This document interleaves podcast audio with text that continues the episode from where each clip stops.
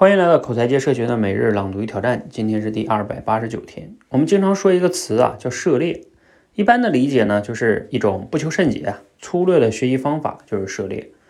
那这到底是一种什么样的学习方法呢？最近啊，我听到一个说法，说你看到的那两个字啊，涉就是趟着水去对岸，趟的目的不在于水，而在于那个目标要去对岸。还有那个猎字啊，就是打猎呀。过程不重要，重要的是那个目标，那个捕获猎物的结果。所以这两个字呢，组合在一起叫涉猎，是一种带着清晰的目标，在海量的资料中找自己要的答案的那种学习方法。比如说，你为了做一次旅行的攻略，四处去查相关的资料，这就是涉猎。所以你看啊，涉猎的本质不是不求甚解，而是有清晰的目标。所以，当我们说一个人涉猎甚广的时候，我们是在说什么呢？不是说这个人装了一肚子杂七杂八的货，而是说这个人的脑子里边有好多要求解的问题啊。好，摘自于罗胖六十秒啊。哎，读了今天内容，你有哪些感想呢？你现在对涉猎是不是有新的一些思考哈？哎哎，我还真的挺有一些思考的，因为我以前就分享过，我说比较有效的学习方法就是带着一个问题去学习。呃，其实就是他这个定义哈，他重新定义了涉猎。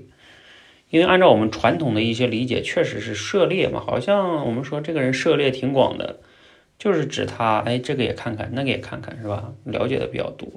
但是按照他今天这个解释呢，就是 所谓的涉猎，就是有清晰的目标，在海量的资料中找到自己那个想要的答案的这种学习方法。呃，包括我今天还有这样的感触呢，嗯，因为我最近在做一个课程。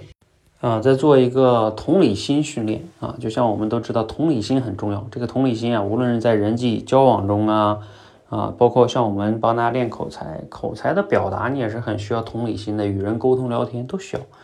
那这个同理心大家都知道很重要啊，它的背后其实也有一个词叫情商哈。但是到底怎么样去提升它呢？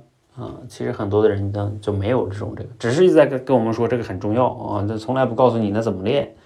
而我们要做的就是，我不仅甚至我都很少跟你讲很重要，因为一定是你这个重要性不需要我跟你强调。我要跟你做的是，就是告诉你这个事儿很重要，然后咱们怎么把它练好啊。所以我在开发这个同理心训练的课程哈，所以最近就翻了挺多的一些课程啊，还有一些资料哈，啊，看了一些其他老师写的关于同理心的，哎，这就是一种涉猎式的学习哈。哎，在各种各样的这种老师的观点资料中去思考啊，看看到底我们怎么样去同理心是什么呀？比如同理心跟同理同同情心同情心的区别是什么呀？哎，怎么样可以才能提高这个同理心呀？等等等等等等的哈，啊，这就是一种涉猎式的学习啊，我还真的觉得大家应该培养自己涉猎式学习的能力。好，欢迎和我们一起每日朗读挑战，持续的输入、思考、输出，口才会更好。谢谢。